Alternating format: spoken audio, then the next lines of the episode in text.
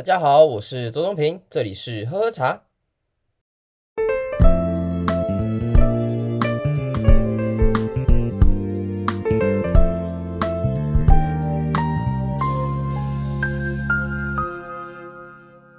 最近可以看到美国的事情闹哄哄的，这次的冲入国会的事件啊，造成五个人还六个人的死亡。然后，川普他整个 Twitter 啊、Facebook 全部都被删掉了，等等等一系列事情。其实，身为一个外国人，多少都会有点看戏的心态了，觉得呵呵 呃换你们了吗？那这次的选举其实造成很大的风波，那也造成说，因为每次拉锯战很大嘛，那台湾又身为一个全世界唯一一个支持川普过半的国家，所以我们站的角色就很非常的微妙。那这次事件，其实我也看到，我同温层啊，我的板上、都会有不同的声音。那当然，台湾开始到多少都会有一些人，就是第一次关于选举或是不是很了解美国的政治形态，就很喜欢说各种各式不同的发言。那当然都尊重啊，只是每次看的时候觉得很有趣，好像就是民主党执政了，台湾就要呵呵之类的。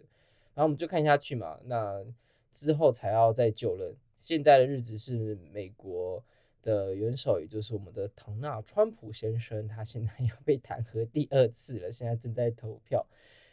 哎，其实说实在，我个人感受到最多的，不是说什么啊言论自由啊等等等的事情，这是什么价值观的对冲，那些我觉得需要一点时间来给他让子弹飞一下，这种很难去现在给他结论。但是我觉得强烈感受到，其实更强烈的事情是。树倒猢狲散的感觉，你看之前 Donald Trump 他在上位的时候，多少人就是扒着他不放，但是大家一见到势力，一见到他基本上不可能再玩的时候，每个人都跟他切割，都感觉哦不关我的事情啊，等等等的事情。所以我觉得树倒猢狲散这次给我的感觉其实更强烈的。那这也让我想到，就是哎，其实你会发现这次冲入国会有很多是拥有有枪的人，那这也是跟美国他们自由相关有关。其实。我也是来这边才发现哦，原来美国拥枪这件事情，因为像在台湾，我们可能会无法理解说为什么要一把枪，为什么你人民要一把枪，然后在你身上说什么为了你的人身安全更有保障，说来如果你有一把枪的话，那别人也不敢对你做什么事情。这也造成就是你看所谓枪支泛滥也是另外一种的问题，那也造成就是大家的冲突越来越多。不过也有另外一个原因，是因为他们的枪支已经合法太久了，所以他们的。这种财团之间的压力也会更大，但是一开始到底为什么会有永强这件事情就还蛮有趣的。我知道最重要的原因主要是因为如果没有武器的话，人民是没有办法去推翻这个政府的。也就是说，因为美国是 the United States，它是一个联邦制度，所以他们其实是有点像是又合作又分离的一个政治的体系，所以。他们人民是要一定的权利，说如果我不喜欢这政府，是有一定的武力跟一定的实力可以把现在这个政府给改下去的，所以这是他们一开始拥枪的说法之一啦。不过到现在还实不实用，说真的我也不知道，这个我不是很专业，只是因为最近这些很多事情，然后也让我开始想到了更早以前，就是我一开始在波士顿留学的时候，那波士顿，因为你一开始大家听到就是波士顿才艺党事件嘛，那也刚好连接到。因为那是一个动乱的年代，那是也是一个很混乱美国的混乱时刻，所以我这次就很想要来聊聊波士顿茶叶党事件。其实主要是一一开始我去波士顿留学的时候，我就尝试想要找这个地方跟台湾有连接，或是跟我的茶叶我喜欢的茶叶有连接的事情。那当然最跳出来的就是波士顿茶叶党事件，它直接就是 在它历史上面直接写茶叶这两个字，所以还很难不能相关嘛。所以那时候我就开始去研，就稍微去了解一下什么是波士顿茶叶党事件，那还蛮有趣的。因为在在来美国之前，真的我不是很在乎美国的历史，但是在读了一点点之后呢，当这一点点之后，真的会发现，其实在跟台湾历史比较起来，它有那么一点点的既视感。我觉得你可以听听看啦，就是为什么会说这个既视感这样子。那这次的波士顿茶叶党事件，其实大概我们课本都是一句话带过嘛。我们这边再稍微再讲深一点，因为其实真的蛮有趣的。但在讲历史之前呢，我们必须要先了解到它这个时空背景。所以呢，波士顿的茶叶党事件，它其实是发生在西元一七七三年，也就是在英国他们的政府对于这个殖民地，就是 AKA 现在的美国，他们想要实行征税，然后这个。殖民地呢，他们想要发起的反抗的运动，所以叫做波士顿茶叶党事件，是发生是在一七七三年。那你听到一七七三这个数字，如果你对这个数字有点敏感的话，你就会想到三年之后，一七七六年的七月四号，美国宣布独立宣言。那独立的战争，美国的独立战争也开始如火如荼的上演着。所以在这样的时空背景之下，你其实是可以开始有一种连续的历史的连续的呃连接感。那我们来先来拉回说，它到底是怎么去发生这件事情的。我们时间先拉到最早，就是一六二零年五月花号清教徒来到美国的时候。其实到一六二零年到一七七六年之间呢，美国一直都是属于殖民地的一个状态，它一直都是被欧洲列强所瓜分的殖民地。举例来说，像是荷兰啊、法国、英国等等的国家，他们其实都在美国这块殖民地上有分一块羹。那这段时间呢，他的欧洲列强之间其实一直在战争。那最主要的会造成美国独立运动的一个场战争呢，就是一七五六年到一七六三年欧洲列强的七年战争。那这个战争很乱，反正简单讲就是你攻击我村庄，我就烧你粮仓的概念。那又是一个。欧洲列强往内互打的一个形态，你也知道，在整个欧洲历史上的历史上，它就是一个混乱，就是一直打群架，一直打架，然后打打打打到现在，我们觉得哦，先进欧洲这个样子，但它也是打架打出来的。那反正最重要的事情是，那时候英格兰英国它赢了这场战争，然后最后享有了整块北美，包括加拿大的殖民地。那因为这场的战争实在太惨烈了，所以英国也没有占多少便宜，然后还反而造成他们国库空虚嘛。那当你战争需要钱，你恢复国力也需要钱的时候，那你就要开始想想你挣钱的方式。第一个想到就是先，当然是要先瓜分你的手上报酬的东西嘛，像这次殖民地嘛，当然是想要去瓜分殖民地的的钱财。所以呢，他们就开始想要向殖民地所征税。就觉得说啊，这是殖民地，你开始为祖国付出的荣耀时刻啦，所以要赶紧献出你的钱或你的心脏。那我要的不多，其实就是我要向你征收糖啊、印刷品、咖啡、酒跟茶等等必需品的，我只要加一点税就好。而这个税的比率呢，大概就是在每一磅的茶加 three penny，就是三美分的概念。那这是什么概念呢？就是你在每一磅的茶，我要加百分之二十五的税。就是想说二十五 percent 的税，哇靠！要是台湾的囤房税加二十五 percent 上去的话，你大家都买得起房了，come on！所以这个税实在太高了，大家整个吓傻。那美国人就觉得说，哎、靠北哦，啊，你们打仗关我屁事啊！你们欧洲这边往那边互打，然后税现在课在我身上，啊，你这个殖殖民母国就是谁跟呢某棒给赛我，我们就觉得北宋好利啦，所以就非常不爽这个政策。是，因此也造成了他们美国人强硬的反对。所以像是这些茶叶啊，或是等等的东西，像英国的东印度公司，因为有受到英国政府的专断垄断权，所以他们就开始可以能够去供应呃美国单独的供应货源嘛。所以这些美国人看到这么贵，他们就不想买，开始抵制这些有专断权的东西。所以想当然尔呢，合法的太贵。但是你又还想要喝，还想要喝茶，所以你就只能走走私喽，只能走非法的途径。那那时候非法途径可以从哪里来？从荷兰来。所以那时候就有分所谓所谓的英国茶或是荷兰茶。但是这个说法并不是说什么在英国种的茶或在荷兰种的茶，这个不是，是从哪？他们同样都是从中国、从亚洲进口，但是从荷兰做转口贸易，或是从英国做转口贸易的地方，所以俗称荷兰茶跟英国茶。所以那时候很多人就还是想要喝茶，那因此就会去走私跟非法去买荷兰的茶，然后甚至来卖给就是呃殖民地的地方。那当然喽，这个英国政府知道这件事情的时候一定很生气气嘛，就是哎靠，你这样子走私荷兰茶，那我赚个屁啊！所以就得想办法去禁止这件事情嘛。但你要禁止这种走私的事情，只要有需求，然后你合法又不合理的高的时候，当然就会有铤而走险的事情发生。那这样子的来来回回的抗争啊，跟英国政府的强硬政策啊，也造成他们之间的冲突越来越严，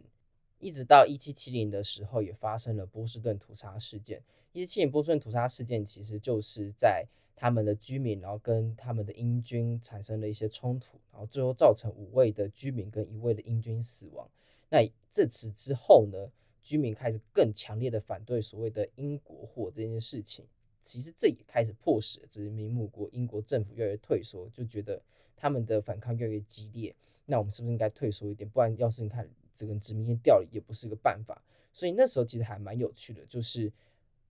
殖民地美国一直在进，就是他们想要越低的限制越好。那英国政府一直退。那当英国政府觉得够了吧，然后结果殖民地又开始闹更多事情，所以他们就一个退一个进，一个退一个进。因为殖民地的想法就是美国的想法就是，我真的不需要你这个殖民母国，我为什么要去付给你这些无意义的钱？所以他们最想要做的事情是摆脱殖民母国的控制。当然，殖民母国就是利益冲突嘛，他们当然还是想要继续控制殖民地这样子这么大的一个肥肉，所以就是之间的一个利益的冲突之下，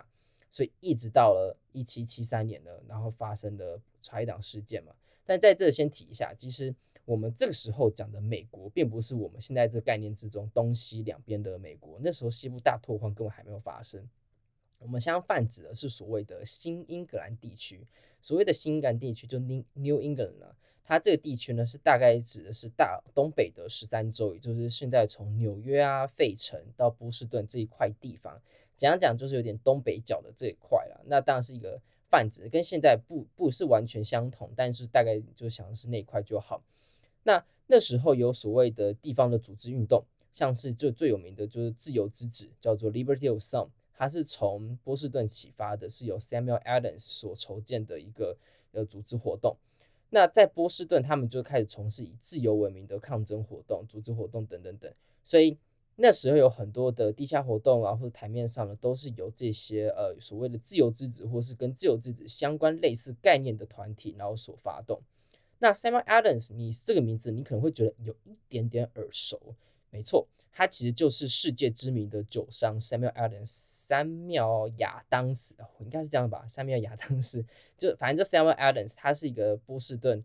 呃所制造的啤酒，那在世界上也非常知名，台湾应该也喝得到。你去喝一些精酿啤酒的话，那当然这边是呃波士顿这边是起源地，所以当然会可以喝到很低廉的啤酒的价格。所以呢，他其实是一个非常知名的啤酒商，他绝对绝对不是所谓的开国元老哦。他其实同一个人啦，所以他们就是用这名字来当做呃他们的酒商的名字。好，Anyway，所以到了一七七三年呢，那这些满载茶叶的商船呢，在那个时候呢，他们要正要往到呃波士顿港的时候，就按照往常的时候一样。但是在一七七三年这个时候呢，有一有一批船被遭受到了地方人，就是自由之子他们所组织的一个呃团体呢。偷偷的潜上他们的船，并且在没有人发觉的情况之下呢，将他们船上所有的英国茶全部倒入海中，是有点林则徐的感觉。那他们倒入海中呢，其实这件事情有点和平的落幕了。因为他们没有人发现是谁做的，而且他们一开始还谎称他们是印第安人，然后就是来劫匪啊，然后把东西抢走这样子。但是英国非常非常的不爽，就是你这样子开始动用到我国有的财产上面的东西，他真的觉得是你们要造反了，所以造成殖民母国英大英帝国英国非常非常的不爽，因此他们决定要派军直接进扎，直接到波士顿这个地方。那因为进扎到这个波士顿这地方，也造成人民跟英国的军队之间的冲突越来越烈，越来越烈，然后烧到最后一发不可收拾，就造成了独立战争，最后也造成了美国独立。也就是说，其实这个饮料茶叶这个饮料，在美国历史上面，它其实是占有一席之地的。而你要换一个角度想，虽然我没有办法有个统计数据，我自己没有查到统计数据告诉你说有多少人在喝茶，但是你要想在那个时代，他们是因为这件事情是可以造反的，代表说它是有一定的普及性。那当然这也可以回溯到就是欧洲他们之前。很多他那个时代呢，他们是非常享受中国文化的，因为他们觉得你只要拿着瓷器，喝着中国茶，它就是一种高尚、高大上的象征，所以每个人都争相口红的去模仿这些喝茶的习惯。那也久而久之就变成他们的从贵族影响到平民来造成，就大家开始接触这个饮料嘛。所以茶叶这东西呢，一开始是从模仿，然后在这些模仿的欧洲人呢，他被逃到英国之后，把这习惯给带过来。那喝茶这个习惯就成为是一种他们这个民间时候是一个很正常的一个象征，然后也造成他们的需求其实是非常高的，which means 这个东西其实在美国历史上面它是一个很重要的存在。那为什么会被叫茶叶党呢？其实主要是因为你也知道，我们刚刚听到其实自由之子干的事情，所以自由之子干完这件事情呢，就被大家被昵称为他们说茶叶党的一个组织。那当然，现在也有所谓的 Tea Party 茶叶党，不过这不是同样的一件事情啊。但就是之后他们就被戏称为茶叶党这样子的概念。说到波士顿，它这个地方它有一个很有趣一个特色，是我那时候在留学的时候有看到的，就是所谓的自由之路。你去网络上看一些观光上的网址，你都可以看到，大家一定会推荐你去走那里。主要是因为自由之路，它的概念是将美国独立战争还有等等重要的文化景点，它连成一条路线，大概一到两个小时的路线。你只要按照这个路线呢，你就可以去浏览整个波士顿它重要的建筑跟它历史重要的遗迹。那这个当然是以独立战争为它的概念核心嘛，所以你在这条路上呢，就有点像是水泥地上，但是有下面有两条。很明显的红色方砖所延续连成的两条线，所以你只要跟着这两条线呢，你就可以到你想要看的景点。那这概念我们很喜欢，我那时候跟我朋友非常喜欢，就哦，这概念很酷。虽然它没有办法把所有的景点全部包含在里面，但是它是一个很有趣的概念，它是一个可以让你说故事的一种说法。所以我们也开始在想说，诶，那台湾有没有可以这样设计一条这种路线？我自己当然有一些想法，那每个人口袋名单当然不一样嘛。那我自己是很喜欢台北西区的那块地方，大概西门町那块，台北西区那块。所以我那时候在设想的时候，也刚好联想到我之前就很常走的一段路线。那当我跟这个朋友呢开始讨论说，诶，台湾有没有可能有这种自由之路这个概念的时候，其实我们都有一些想法。我们一直以为我们是第一个想到，但是之后 Google 才发现啊，这个这个概念好像早就已经被一个民进党议员提过了，所以这不是一个新鲜概念。当然，他有自己的一个口袋名单的路线。那我在看了他的路线之后，我个人是觉得有一些重复，但是我不会想要这样走。那当然，这是我的个性啊。我自己的路线，我个人想要推荐给大家，它不是什么一二八为主题，它就是我非常喜欢的。因为台北西区它其实蕴含了非常非常丰富的历史。如果你有时间，像是我呢，尤其是我外国朋友来的时候，或是非台北人来的时候呢，我都会很喜欢带他们走那条路，因为那条路呢，你可以看到台北的历史的痕迹。当然不是所有，但是它是一个很重要的一个道路。当然你要先确认你的朋友很能走，不然之后走到最后他可能会跟你翻脸。所以我是推荐啊，如果他是愿意走路，然后也是想要了解历史啊，或是了解这些文化方面的事情的话，我很推荐可以这样走。好，我自己呢，我基本上会从西门町下面的西本愿寺开始走。那如果你有在喝茶，你可能会知道旁边有一间八十八别茶所，应该是这个名字吧。反正就是你大概知道我在讲什么。反正在西本愿寺可以开始走，往上呢，你会看到西门町很近。那西门这个门呢，已经消失了，所以剩下它只剩一个意象图在那。那西门町我自己不会进去啊，我自己对西门町的好感度并没有很高。但是如果他是第一次来台北，你可以带他去逛逛，for sure。但是我只是只会经过而已。那我下一个会到中山堂，因为中山堂上面有上次提到我很喜欢的台北书院，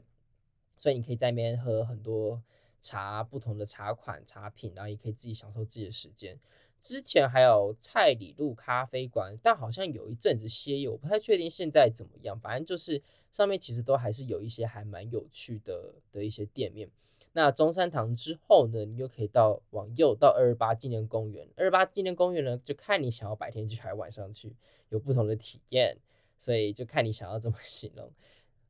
二八公园里面呢，它里面有一个叫台湾历史博物馆，所以。里面的建筑和的展品是非常的不错，我个人觉得你也可以去看看，门票也非常非常的便宜。我那时候记得没错的话，一个人才十五块台币，What the fuck，这是非常便宜。那你进去这个之后呢，你还可以看到呃各式各样的展品，然后你可以参加导览去来认识这栋建筑它所谓的历史。那对面呢，就是下一个地方可以去叫做土地银行，然后接到明星咖啡馆，再往上到彰化银行台北分行。那是传说，就是台二二八事件的开枪的地方，就从那个地方引发了整个二二八的事变。再往上呢，到府台街洋楼，往上到北门。北门自从柯 P 之后，它的这个整修我自己是蛮喜欢的啦，它变得很开阔，而且可以看到它整个原貌，也很舒服，也好走。那到下面呢，可以到我们的铁道博物馆，但这铁道博物馆我。嗯，会什么时候修好我也不知道，反正之后可能是一个店吧，现在可能就只能先经过而已了。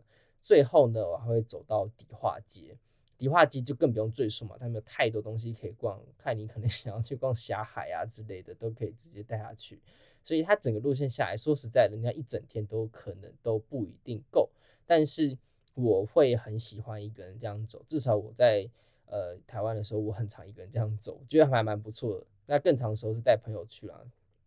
所以我也推荐给大家。像波士顿的茶叶党事件呢、它其实。说实在的，跟台湾你要说什么关系吗？没有直接的关系啊。但是它这种历史的环境背景之下，它其实跟台湾有很多事情是可以借鉴的。那也因为最近美国的事情有点混乱，然后也让我想到就是啊，在这个混乱的时代发生了什么事情这样子的感受。那当然也可能是因为我最近看了很多有关大河剧的东西，像真田丸啊，或者是一把青啊等等的，都在看这些东西，所以开始有那种大时代想要讲历史的感觉吧。没有办法，真的待在这里实在太无聊了。反正 anyway，希望大家会喜欢我们这个次的节目《那些茶事儿》的第二集。那之后我也讲更多有关历史方面跟茶有关的历史的小故事，希望大家也会喜欢。如果你喜欢的话，你帮我推荐一下我的 podcast，然后并且帮我订阅，让大家更多人知道，让我们这个边缘圈再稍微扩大一点点。我谢谢大家，我们下次见。